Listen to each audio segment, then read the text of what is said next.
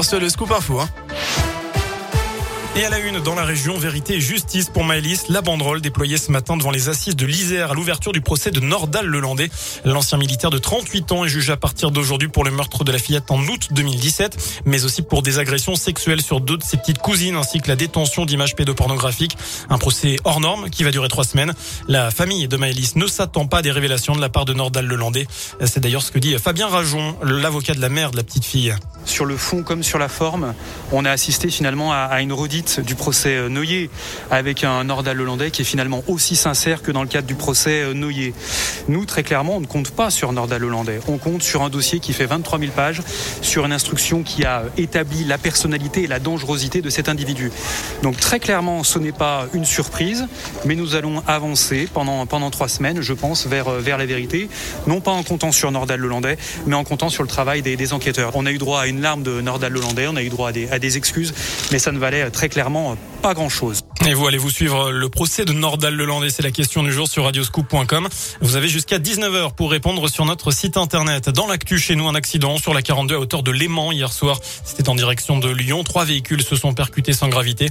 Un seul blessé léger, un enfant de 6 ans conduit à l'hôpital pour des examens de contrôle. En bref, attention sur les routes avec cette vigilance jaune neige verglas dans la région. L'un est concerné jusqu'à demain matin. Dans le reste de l'actu, la nouvelle préfète de l'Ain a pris ses fonctions aujourd'hui. Cécile Bigot de Kaiser remplace dès aujourd'hui Catherine de la Roberti. Elle est la deuxième femme à occuper cette fonction dans le département. Ce matin, elle a déposé une gerbe au monument aux morts de Bourg-en-Bresse en présence d'anciens combattants et de personnalités, notamment des élus du département. La première levée des restrictions en France, ce sera mercredi. Les jauges seront supprimées dans les stades et les salles de spectacle. Ce sera aussi la fin de l'obligation de télétravail, mais il restera recommandé au moins trois jours par semaine. Fin aussi du port du masque généralisé en extérieur. Je rappelle aussi qu'il y a la dose de rappel obligatoire pour les pompiers et les soignants depuis hier.